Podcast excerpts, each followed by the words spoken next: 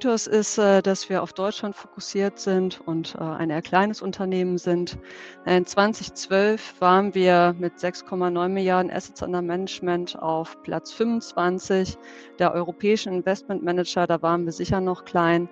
Mittlerweile mit den 58 Milliarden sind wir auf Platz 7. Welche Investments empfehlen wir unseren Kunden gerade aktuell? Also wir orientieren uns dort an den Megatrends. Das ist einmal Dekarbonisierung, der demografische Wandel, Urbanisierung und die Digitalisierung. Wir haben ja einen neuen CEO und der hat ja auch ein sehr extravagantes, besonderes Anreizmodell, was ja sehr schön ist, weil es sozusagen uns gleichstellt mit ihm von Aktionärsseite. Und hier die Frage eben, was sind die mittelfristigen Ziele, äh, was ist die mittelfristige Strategie des neuen CEO, um den Aktienkurs äh, zu heben?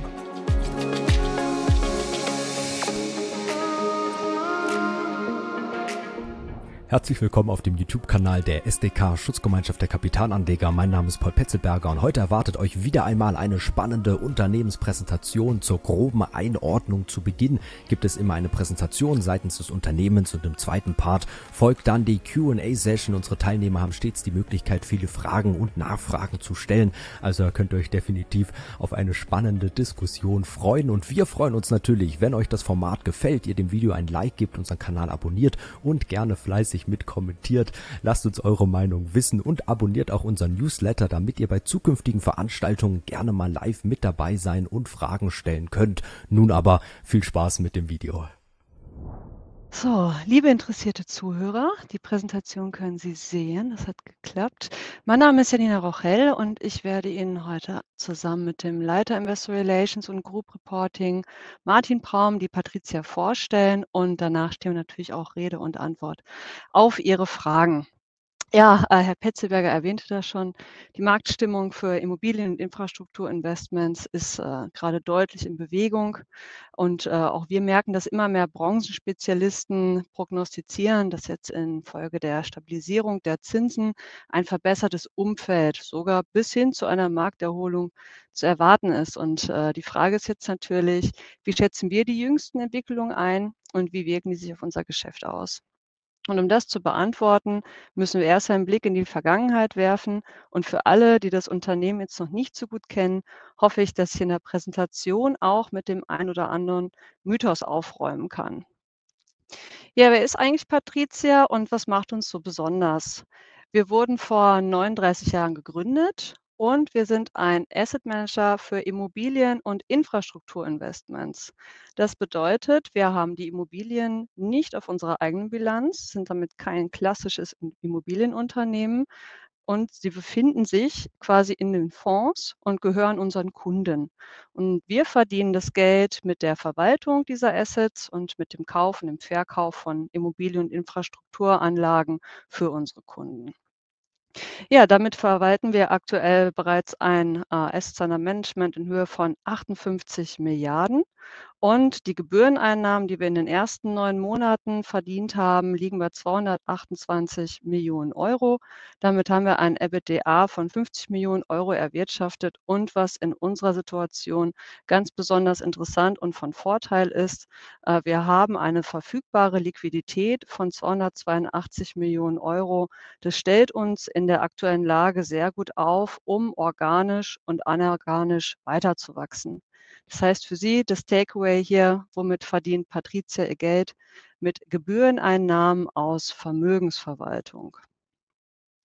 Ein weiterer Mythos ist, äh, dass wir auf Deutschland fokussiert sind und äh, ein eher kleines Unternehmen sind.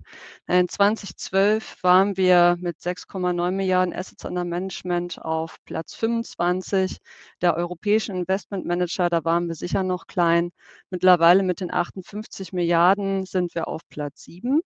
Und wenn man sich anschaut, ähm, wie es unter den unabhängigen europäischen Investmentmanagern aussieht, das heißt alle, die nicht an einen Makler oder an einen Versicherungskonzern angeschlossen sind, dann sind wir hier sogar auf Platz zwei. Und das ist besonders interessant für unsere Kunden, weil sie wissen, dass wir quasi nur in ihrem Interesse agieren. Ja, wir sind über die Jahre organisch sowie anorganisch gewachsen. Organisch einmal über unseren guten Track Record. Wir haben für unsere Kunden immer sehr gut Investitionen getätigt. Wir haben aber über die Jahre auch kleinere Investmentmanager übernommen, immer wenn deren Wachstumspotenzial erreicht war.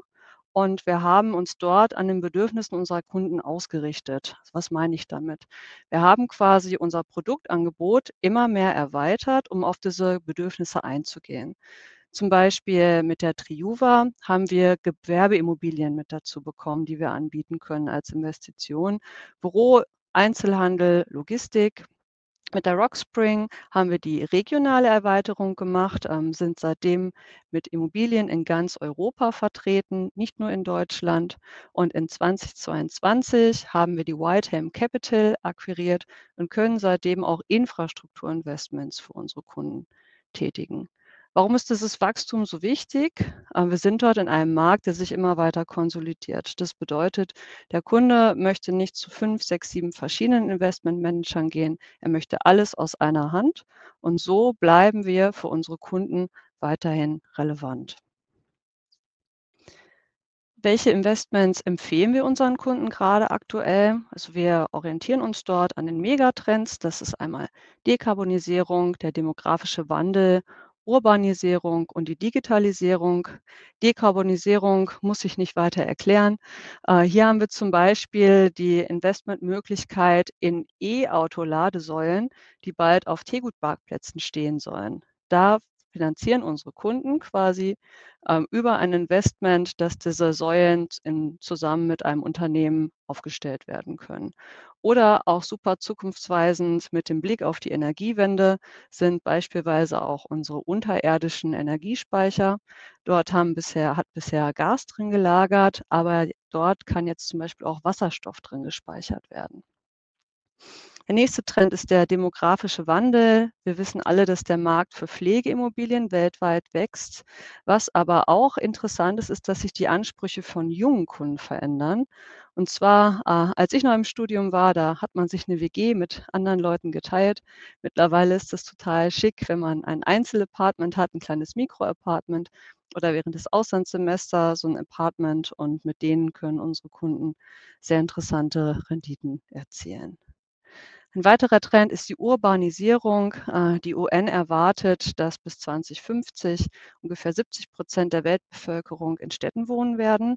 Und dabei gucke ich jetzt gar nicht so richtig nach Europa. Hier ist es zu einem stärkeren Teil schon so. Aber ein Großteil davon wird zum Beispiel auch in Asien passieren.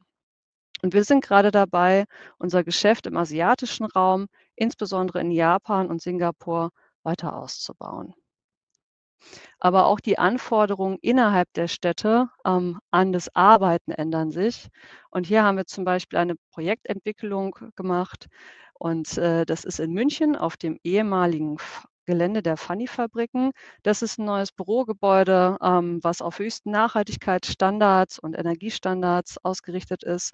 Das ist damit erstklassig zukunftssicher. Es gibt flexibel nutzbarere Büroräume, ähm, moderne Arbeitsflächen und das soziale Miteinander wird im Büro der Zukunft stärker gefördert, als das bisher der Fall war. Dann der letzte Trend ist die Digitalisierung. Hier bieten wir unseren Kunden zum Beispiel Investments in Glasfasernetzwerke an. Das bedeutet schnelles Internet, insbesondere in ländlichen Gebieten oder zum Beispiel in B-Städten in den USA. Hier haben wir zum Beispiel in Spanien in verschiedenen kleineren ländlichen Gebieten Unternehmen aufgekauft, diese zusammengeführt und damit eine Investitionsmöglichkeit für unsere Kunden generiert. Ja, das sind die vier Oberthemen, die wir unseren Kunden aktiv empfehlen, um das anvertraute Vermögen zukunftsfähig anzulegen. Weil was ist der größte Fehler, den ein Immobilienverwalter machen kann? Man legt das Geld einmal an, lässt es liegen und kümmert sich nicht mehr darum. Und äh, das dürfen sie nicht tun. Man muss dort immer wieder nach vorne schauen, wie zum Beispiel bei den Kavernen. Man muss immer wieder neue Use Cases generieren und das Investment hinterfragen. Und das ist, was unsere Kunden an uns schätzen. Ein weiterer Grund, warum wir für unsere Kunden so interessant sind, ist unser lokaler Ansatz.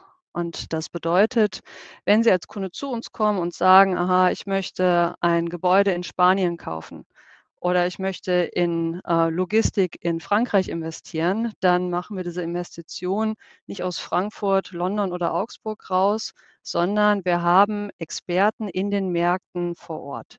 Das heißt, die sind dort wirklich am Puls der Märkte und die können insbesondere in angespannten Marktsituationen viel besser unterscheiden, äh, ob es sich um ein gutes oder um 'n schlechtes Asset handelt, als jemand, der nicht vor Ort ist. Ja, und dieser langflis fi langfristige Blick, äh, zusammen mit der lokalen Expertise hat uns auch dazu befähigt, ähm, im letzten Jahr 5% Outperformance für unsere Kunden zu generieren. Oh, jetzt sind schon 2 Jahre. Ist ja nicht mehr 2013. Ähm, ja, jetzt habe ich schon 'n paarmal unsere Kunden erwähnt. Wer sind denn eigentlich unsere Kunden? Ja, vielleicht sind auch Sie unsere Kunden und Sie wissen es gar nicht, und zwar über Ihre betriebliche oder private Altersvorsorge.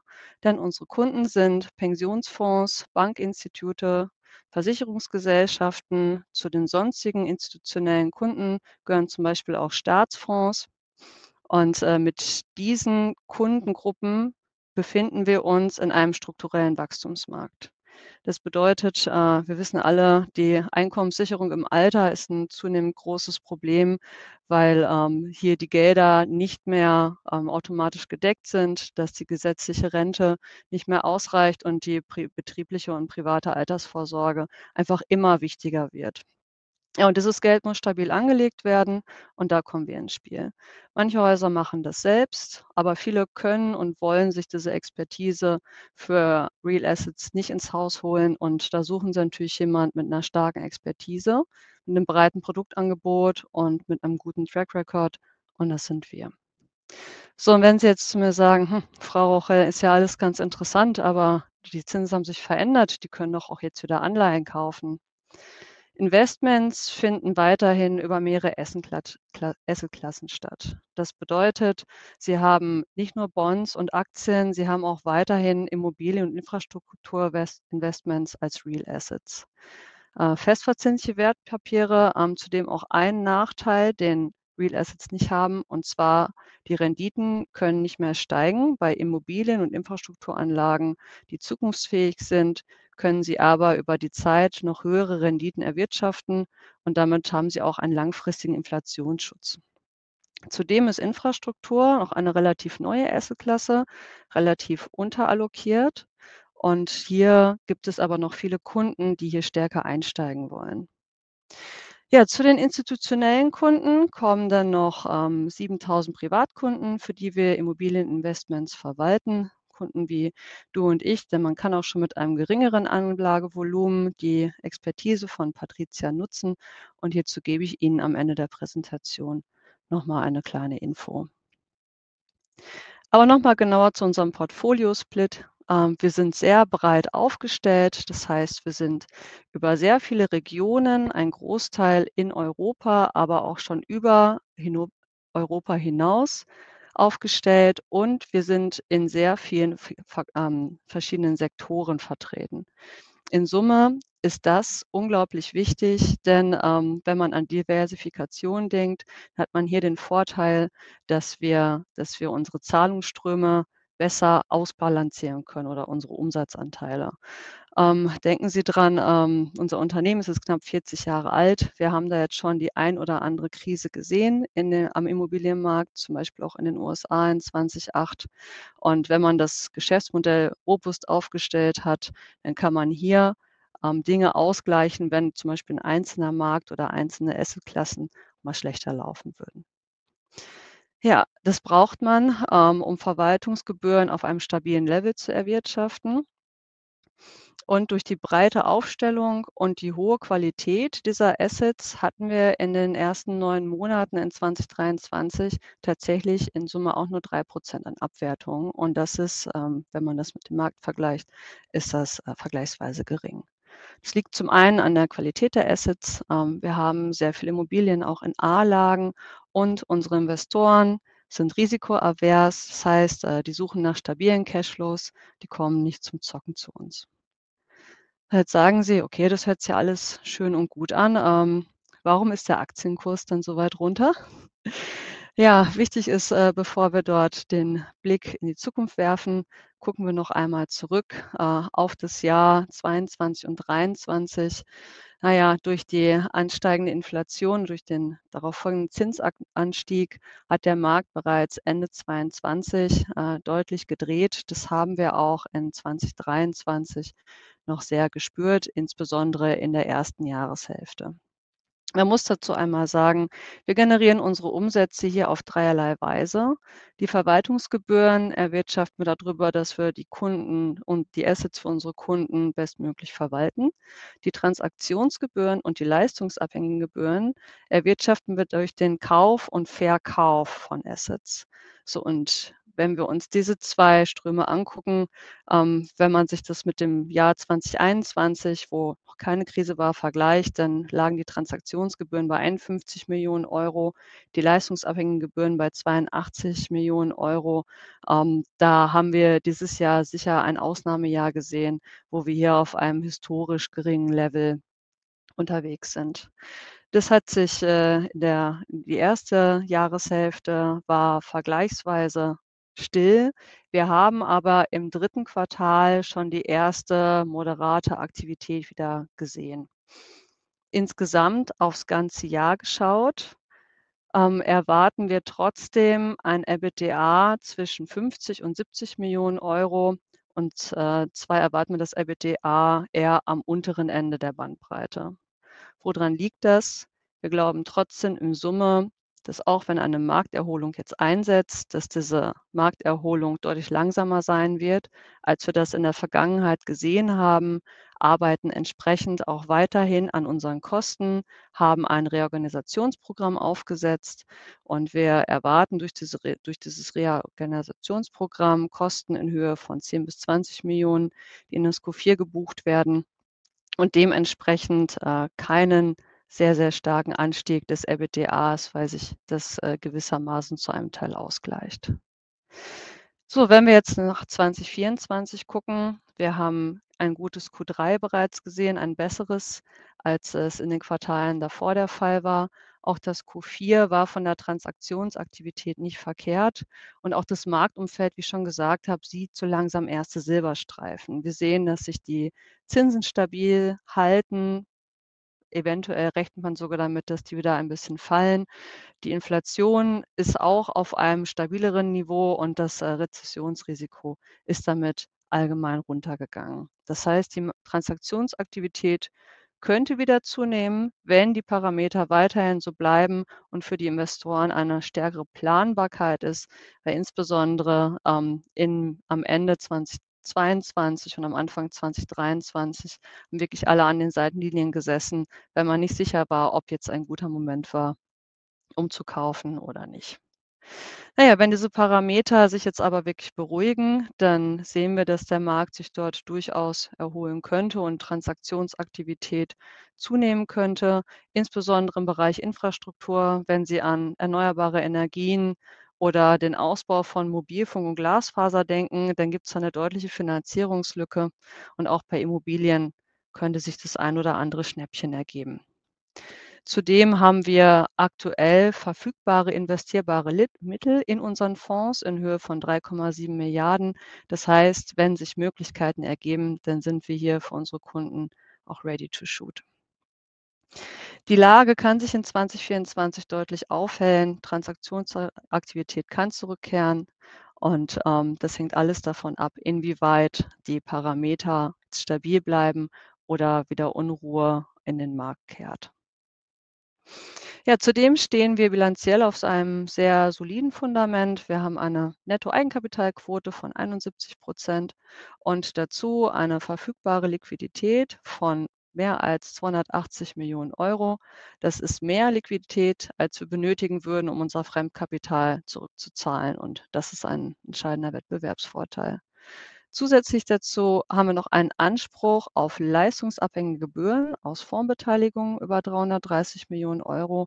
Und die resultieren im Wesentlichen aus unserem größten Co-Investment, dem Davonia-Portfolio.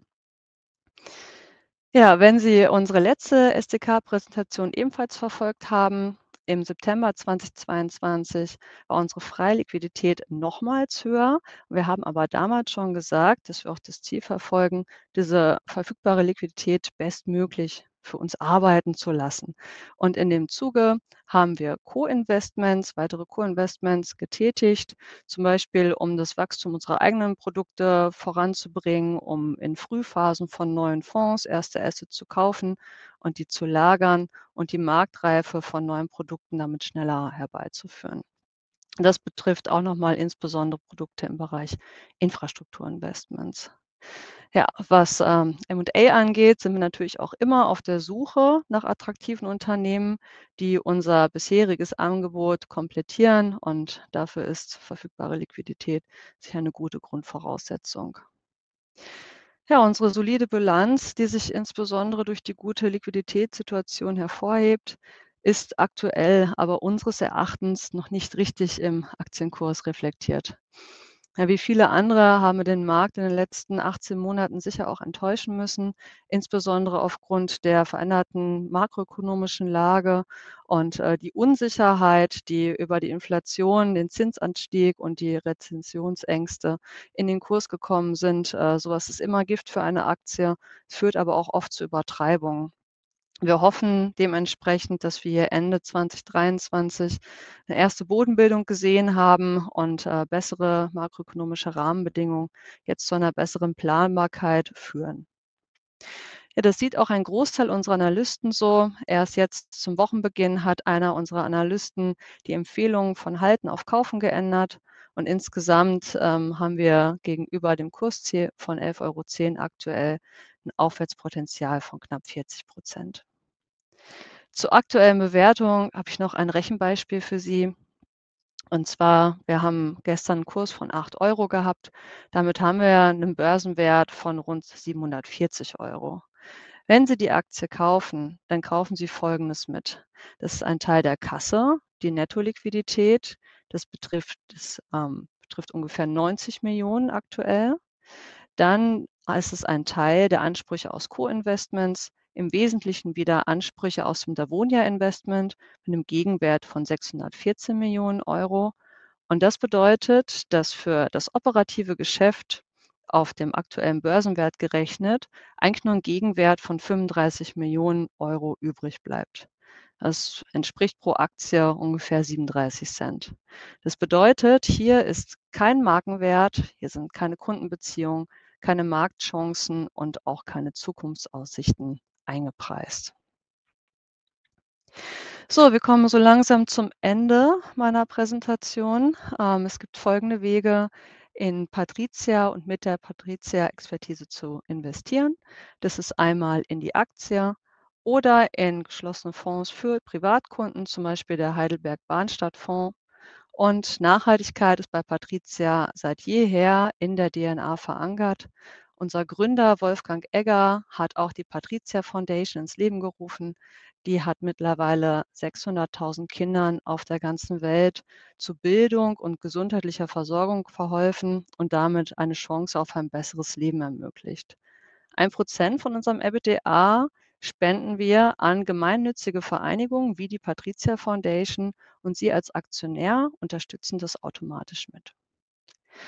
Ja, ich hoffe, wir konnten Ihnen mit unserer Veranstaltung bisher einen guten Überblick über das Geschäftsmodell geben.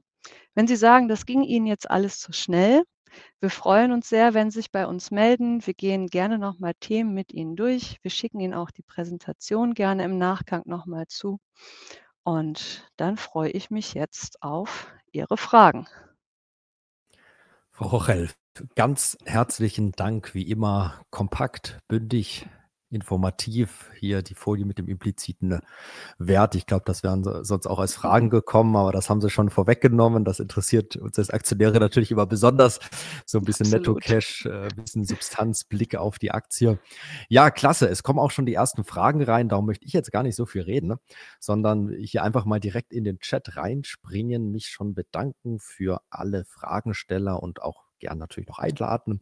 Ansonsten natürlich auch gern einfach zurücklehnen und mal schauen. Wir haben nämlich schon ein paar Fragen. Starten wir doch hier einfach mal ganz chronologisch. Die Frage mal äh, so ein bisschen andersrum gefragt. Äh, nicht, warum braucht Patricia Geld, sondern warum hat Patricia eigentlich so viel Bankguthaben? Fragt ein Teilnehmer. Frau Rochel, Sie hatten schon gesagt, eigentlich probiert man schon auch ein bisschen in Co-Investments so ein bisschen zu investieren, das zu nutzen bestmöglichst. Aber vielleicht können Sie noch mal sagen, ähm, was ist da so ein bisschen der Ausblick und auch wie ist der Durchschnittszinssatz auf das Bankguthaben? Hm. Also, in den letzten 10 Jahren, äh, in guten Marktphasen hat man insbesondere zu Zeiten, wo man noch Immobilien auf dem eigenen auf der eigenen Bilanz hatte, hat man das durch, äh, gute Verkäufe generiert. Und der Markt hat uns, äh, längere Zeit auch nicht dafür gutiert, dass dieses Geld dort gelegen hat. Wir waren aber immer vorsichtig und haben gesagt: „Es bleibt dort auch erstmal. Äh, wie gesagt, wir benutzen es mittlerweile, äh, aufs Tagesgeld, äh, Müsste ich nachgucken. Das wird marktüblich sein zu aktuellen Konditionen.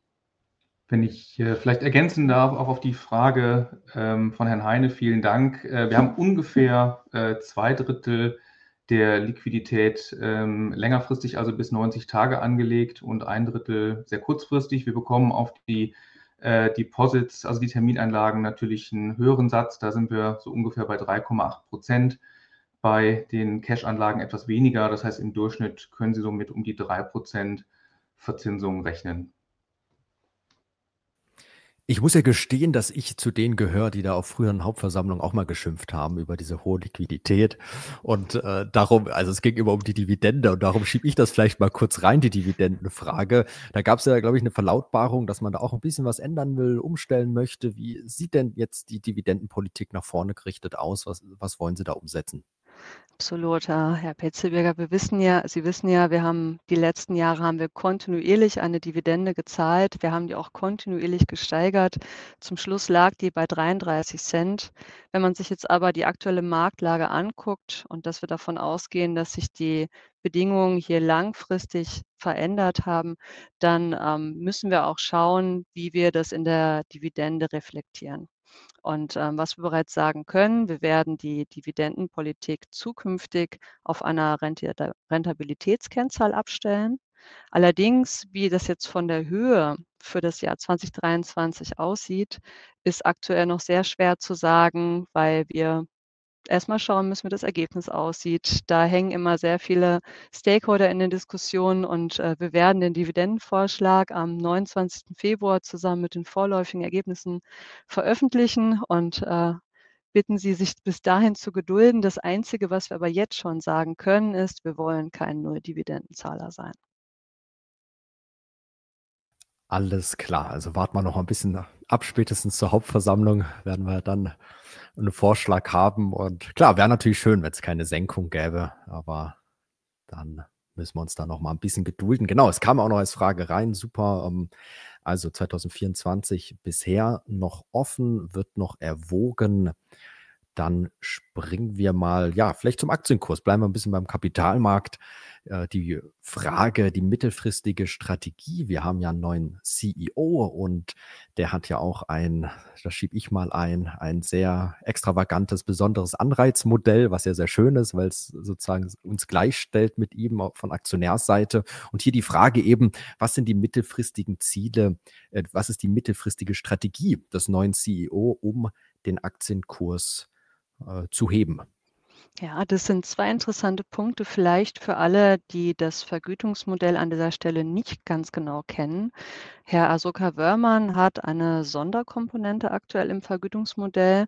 Er hat 3 Millionen Euro investiert äh, in Aktien und es gibt dort zwei Eintrittsbedingungen und zwar bis 2027 müssen gewisse operative Ziele erreicht werden und danach ist abhängig vom Aktienkurs und vom Multiple des Unternehmens nochmal eine Verdoppelung von den Aktien für Asoka Wöhrmann möglich. Das Ganze greift aber erst ab einem Aktienkurs von 26 Euro. Das nochmal für alle, die das Modell nicht kennen. Ähm, er wird sich dieses Jahr ganz bestimmt strategisch äußern.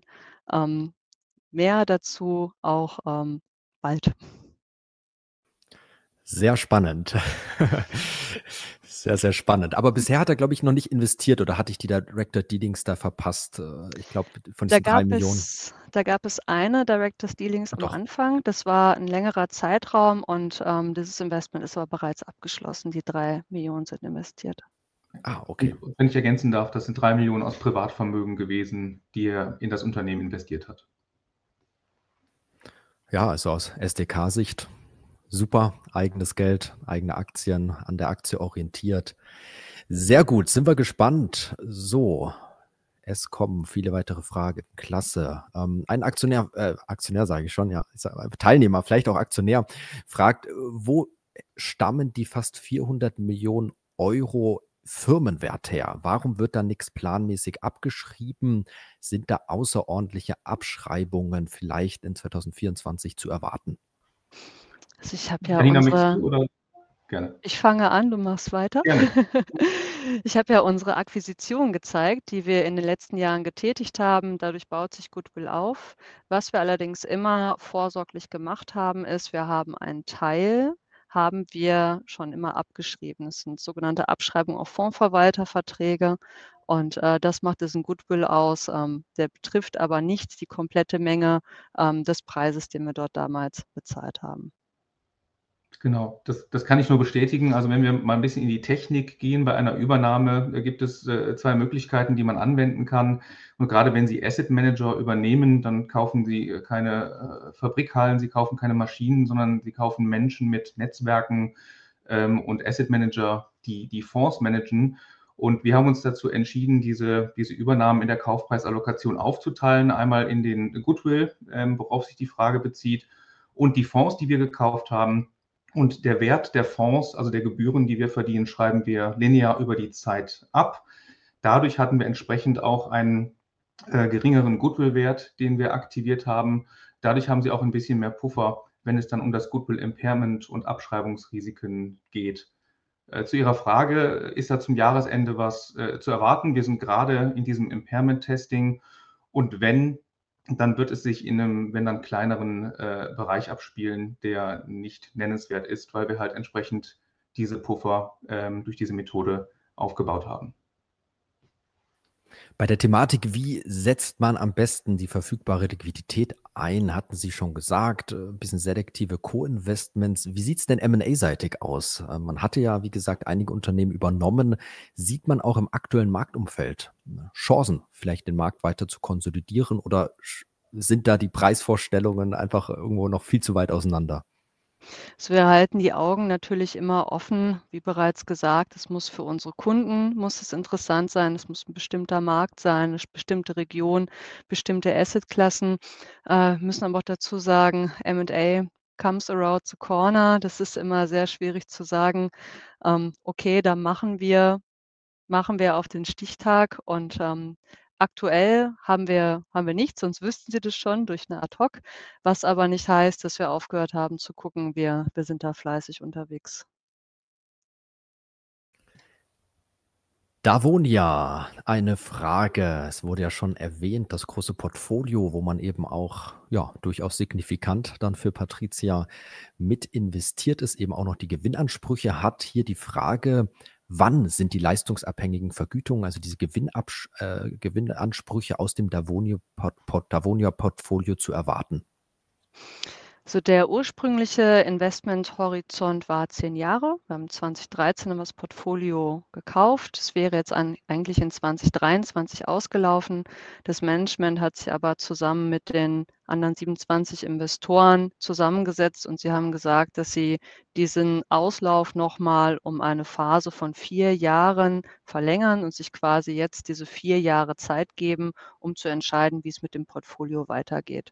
Also, behält man das, ähm, wandelt man das an eine Struktur um, dass es bei einem bleibt oder, ähm, verkauft man es? Und innerhalb dieser 4 Jahre oder 1 Jahr ist davon ja schon vergangen, ähm, wird dann auch klar, wann diese leistungsabhängigen Gebühren fällig werden. Also, wenn's dieser Vertrag auflöst, dann, ähm, tritt auch diese Fälligkeit mit ein.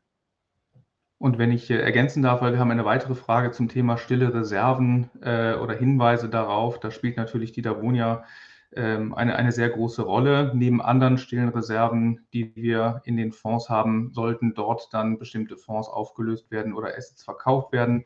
Dort gibt es auch noch teilweise ähm, Ansprüche dann auf leistungsabhängige Gebühren, die Sie dann in der Zukunft in der Gewinn- und Verlustrechnung sehen werden.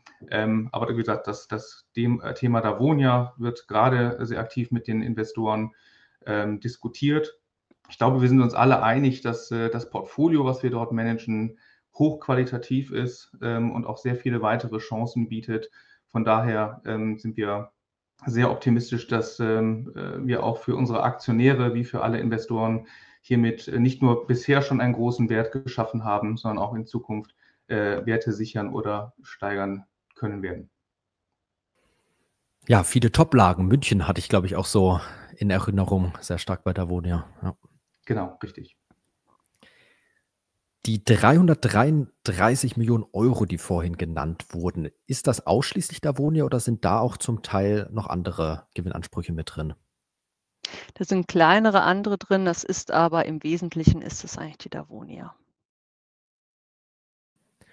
Super, dann hätten wir Davonia. Weitere Frage. Ja, Zinsumfeld äh, oder konkret die Frage, wovon hängt die Geschäftsbelebung ab? Nur vom Zins? Ist es wirklich nur dieses Zinsumfeld oder gibt es noch andere Faktoren, die Sie als wichtig erachten? Ähm, und auch die Frage noch dabei, welcher Zinssatz kurzfristig, langfristig wäre für Patricia der relevanteste? Also um vielleicht mit dem Zinssatz anzufangen, ähm, wir können mit jedem Zinssatz arbeiten. Es ist je nachdem, wo man dort landet, je nachdem, was der Investor für Präferenzen hat, kann man vom Produkt ein bisschen mehr, also das sichere ist Core und Core Plus, das etwas, äh, etwas fortgeschrittene äh, wäre dort Value Add und das geht auch mit einem höheren Zinssatz einher. Das heißt, da könnte man äh, durchaus alles darstellen. Insgesamt ist äh, die Planbarkeit, glaube ich, gerade das größte Moment. Momentum. Es haben wirklich äh, in den letzten 18 Monaten haben viele Investoren einfach gewartet, weil sich niemand vorwerfen lassen will, dass er zum falschen Moment in den Markt gegangen ist. Das heißt, wenn diese Stabilisation einigermaßen eingetreten ist, dass man auch die Modelle wieder ordentlich rechnen kann, dass die, dass die Chancen höher sind als die Risiken, dann sehen wir auch, dass sich hier der Markt weiter beleben sollte kann das nur bestätigen oder vielleicht ergänzen. Ähm, unsere Kunden arbeiten alle sehr langfristig, wenn sie zu uns kommen. Das heißt, sie sind ein Pensionsfonds, sie haben langfristige äh, Verbindlichkeiten und versuchen diese zu matchen durch eine Anlage unter anderem in langfristige Assets wie Immobilieninfrastruktur. Das heißt, Kunden binden sich dann bei einer Anlage ähm, im Bereich äh, fünf bis, bis zwölf Jahre äh, unter Umständen. Und deshalb ist die Planbarkeit, die meine Kollegin äh, gerade eben erwähnt hat, so wichtig. Ein anderes äh, Thema ist aber natürlich auch ähm, die Asset-Klasse. Ähm, wir bieten ja unterschiedlichste Möglichkeiten an, in Immobilien und Infrastruktur zu investieren. Und auch da gibt es bei einigen Assetklassen Fragezeichen beim äh, Büromarkt. Äh, was ist mit Working from Home? Äh, wie werden große Firmen agieren? Ähm, was machen sie, um die Mitarbeiter wieder zurück in Büros zu locken? Wie muss überhaupt so ein Büro aussehen. Das sind natürlich dann Investitionschancen für die Zukunft. Auf der anderen Seite gibt es Risiken ähm, bezüglich B-Lagen oder Immobilien, äh, die beispielsweise bestimmte ESG-Kriterien nicht mehr erfüllen. Also da gibt es unterschiedlichste Fragestellungen und Treiber, die dann dazu führen können, dass ähm, ein Kunde von uns investiert oder auch nicht. Und vielleicht als Beispiel, wir haben es jetzt auch bei den neuen Monatszahlen gesehen, obwohl es, Sie haben es vielleicht in der Presse gelesen, eines der schlimmsten Jahre war für Investitionen in diesem Bereich, hat Patricia mehrere Milliarden Transaktionsvolumen zeigen können, also für Kunden investiert, weil wir halt durch diese breite Diversifikation in den verschiedensten Ländern und auch in den verschiedensten Sektoren Produkt anbieten können für die jeweilige Investitionsstrategie der Kunden, die wir haben. Frau Rochel, Herr Braum, jetzt mal schon mal zwischenrein. Vielen, vielen Dank bis hierher. Äh, wir sind richtig schnell durchgekommen schon durch die Fragen. Also wir hätten auch noch ein bisschen Zeit. Herzliche Einladung. Wenn noch Fragen sind, ansonsten würde ich mich jetzt noch mal erlauben, mir erlauben, zwei Fragen äh, reinzuschieben. Ähm, Infrastruktur 16 Prozent fand ich beeindruckend. Also, dass man da so stark schon wirklich 'n großen Anteil an Gebühren hat, hat mich jetzt heute noch mal ist mir hängen geblieben und so 'n bisschen die Frage, wird da 'ne weiter so stark dynamische Entwicklung erwartet? Ähm, wie sind da vielleicht so 'n bisschen die Zielwerte für die nächsten Jahre? Was kann man sich vorstellen?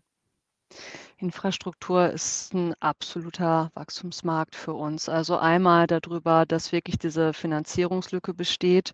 Das heißt, äh, der Bedarf an Infrastrukt Strukturinvestments ist da. Äh, wie gesagt, da geht's um Konnektivität, da geht's um Netze, da geht's um Straßen und es muss alles irgendwie finanziert werden. Und auf der anderen Seite ist es halt auch 'n super interessantes Produkt für unsere Kunden. Viele sind da noch nicht rein investiert und wir gehen davon aus, dass hier auch weiterhin dass da 'n starkes Wachstum zu sehen sein wird. Super, wirklich tolle Entwicklung. Hat man ja noch gar nicht so lang her, glaube ich, vor einigen Jahren erst gestartet, dass man da klar, natürlich auch anorganisch mit beigetragen, aber ich Ja, denke, sehr der schön zu ja, zu sehen, dass sich das so weiter differenziert hat, wirklich auch die Gebührenstruktur. Ja, der Abschluss war tatsächlich wirklich erst im Februar 2022. Das heißt, das war noch pünktlich vor vor der Krise und, äh, ja, zukunftsweisend, äh, wie Patrizia das gerne macht, genau zum richtigen Moment, äh, noch einen neuen Sektor mit dazu genommen. Und vielleicht, äh, wenn ich ergänzen darf, wir haben auch 'n ganz gutes Beispiel, ähm, was aktuell dort passiert. Äh, wie vielleicht einige von Ihnen wissen, ähm, ist die Patrizia über Fonds im sogenannten Kavernengeschäft, äh, investiert. Das sind Untergrundlagerstätten für Öl und Gas in Salzstöcken, sehr sicher in, äh, Norddeutschland. Und hier, ähm, haben wir die Möglichkeit oder prüfen grade, ob man in diesen Kavernen auch Wasserstoff einlagern kann, was ja eine Zukunftstechnologie ist, die grade sehr heiß diskutiert wird. Wir sind dort Teil eines, äh, Testversuchs und das, äh, zeigt Ihnen auch 'n bisschen, was für uns aktives Asset Management bedeutet, nämlich, dass wir die Vermögenswerte, die wir managen, auch weiterentwickeln und zukunftsfähig machen möchten. Und insgesamt noch mal zum Thema Infrastruktur können wir uns durchaus vorstellen, dass von den aktuell 16 % Anteil des, äh, verwalteten Vermögens das, äh, perspektivisch Richtung 25 % gehen könnte. Grade aus den Gründen, die Janina Rochell eben gesagt hatte. Das das sind einfach, ähm, strategisch wichtige Investitionen, die, ähm, mit öffentlichen Geldern so nicht finanzierbar sind, sondern mit privatem Kapital finanziert werden müssen. Und da kommen genau unsere Kunden und unser Produktangebot ins Spiel. Super, finde ich immer schön, grad wenn Aktienkurs unter Druck und schwieriges Marktumfeld eben auch zu schauen, wie entwickelt sich das Unternehmen weiter, grad bei Gebührenstruktur. Und jetzt haben wir auch noch mal 'n paar Fragen reinbekommen. Super. Vielen Dank an alle Teilnehmer für die, ja, tollen Fragen. Äh, Frage Nummer 1: Erwarten Sie aus den letzten Zukäufen auch gewisse Synergien bei den operativen Kosten? Operative Kosten sind 'n Thema, der das für uns eh grade sehr, sehr wichtig ist. Wie gesagt, wir erwarten, dass der Markt langsamer erholt. Das heißt, äh, man muss sich die Kosten anschauen und, ähm, wir wollen mit unseren Kosten auf ein Niveau, was wir in 2021 hatten, vor den Akquisitionen und auch vor Inflation. Das heißt, dort müssen Synergien geschaffen werden. Ähm, dort werden wir uns auch so aufstellen, dass wir hier noch mal schlanker, effizienter unterwegs sind und diese Synergien auch heben. Und dann haben wir auch noch mal Nachfrage zum Reorganisationsaufwand. Könnten Sie dazu noch ein wenig was sagen, was dieser beinhaltet? Ja, wir haben, ähm, im November verkündet, dass wir hier noch mal Reorganisationen haben werden, 10 bis 20.000.000. Das beinhaltet unter anderem auch, ähm, personelle Strukturen, die verändert werden, sowie operative Kosten. Ähm, das sind die 2 Parameter, die wir hier groß bewegen können und, ähm, da drauf wird es sich dann auch, äh, zurückführen lassen. Wenn ich das vielleicht ergänzen darf, wir haben wa warum haben wir das gemacht? Ähm, wir haben natürlich gesehen, dass, äh, wir ein ein sehr anspruchsvolles Jahr hatten, 2023, und wir nicht sagen können, wann genau der Markt wieder richtig losgeht in 2024 und, äh, deshalb, äh, die Firma auch 'n bisschen vorbereiten müssen auf eine, ähm, potenziell, ähm, langsame Erholung der der Marktaktivitäten. Das das kann sich relativ schnell ändern aus der Historie, aber jeder Zyklus ist anders und als vorsichtiger Kaufmann sollte man entsprechend planen. Das bedeutet für uns, wir haben auch dem Markt kommuniziert, wir erwarten, dass wir nächstes Jahr einen geringeren Anteil an leistungsabhängigen Gebühren generieren werden. Das heißt, dass wir also auf der Revenue-Seite noch ein bisschen Druck sehen werden und daher haben wir auch diese Kostensparmaßnahmen durchgeführt, um ein gewisses Profitabilitätslevel zu halten, was wir aktuell zeigen, dass wir also auch im mittleren zweistelligen Millionenbetrag EBITDA in 2024 den Investoren zeigen können, unabhängig davon, wie der Markt dann am Ende läuft. Von der Organisation her gehe ich da richtig der Annahme, dass es sehr stark das Transaktionsgeschäft betrifft, die Reorganisation? Nein, bewusst nicht, weil gerade wir diese Leute brauchen, wenn der Markt wieder losgeht, dass sie den Zugang zu Assets haben, zu interessanten Investitionen. Es hat sich primär in Support-Funktionen dargestellt. Es hat sich in bestimmten internen Bereichen dargestellt, wo wir erste Synergien auch generieren wollten aus den Übernahmen und wo wir einfach das Unternehmen effizienter machen wollten. Wir haben aber versucht, gerade bei den kundennahen Bereichen nicht so stark einzugreifen wie in den Backoffice-Bereichen. Alles klar. Dann haben wir noch mal eine Frage, Thema Australien. Fragt ein Teilnehmer, ich glaube, wenn ich es richtig in Erinnerung habe, hat man sich ja da mit dem australischen Pensionsfonds zusammengetan oder einen großen Auftrag und der Teilnehmer fragt ja auch: Wurde schon investiert oder, ja, ist das schon abgeschlossen, das Projekt, das Investment in Australien?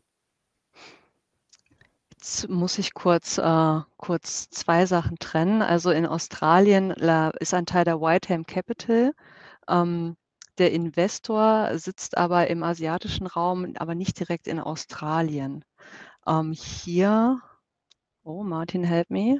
Ja, gerne. Also einmal, wenn mit der Frage die Übernahme von Whiteham Capital gemeint ist, die strategische, dann ist das Projekt in der Tat abgeschlossen und das Team integriert. Und wenn Sie sich auch unsere Käufe für Kunden in diesem Jahr angucken, dann kam in der Tat ein Großteil aus dem Infrastrukturbereich. Deshalb sind wir sehr glücklich drüber, dass wir diese Übernahme auch strategisch zum richtigen Zeitpunkt gemacht haben, wo gerade es einen etwas schwächeren Immobilienbereich gab. Das hat uns sehr geholfen im Jahr 2023.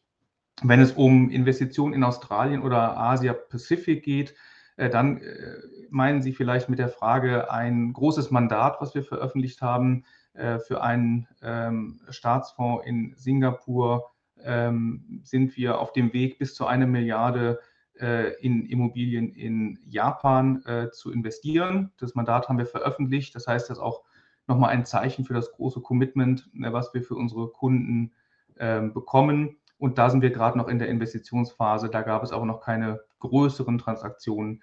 Das würden wir dann auch sonst vermelden, wenn dann mal ein größeres Portfolio für den Kunden angekauft würde.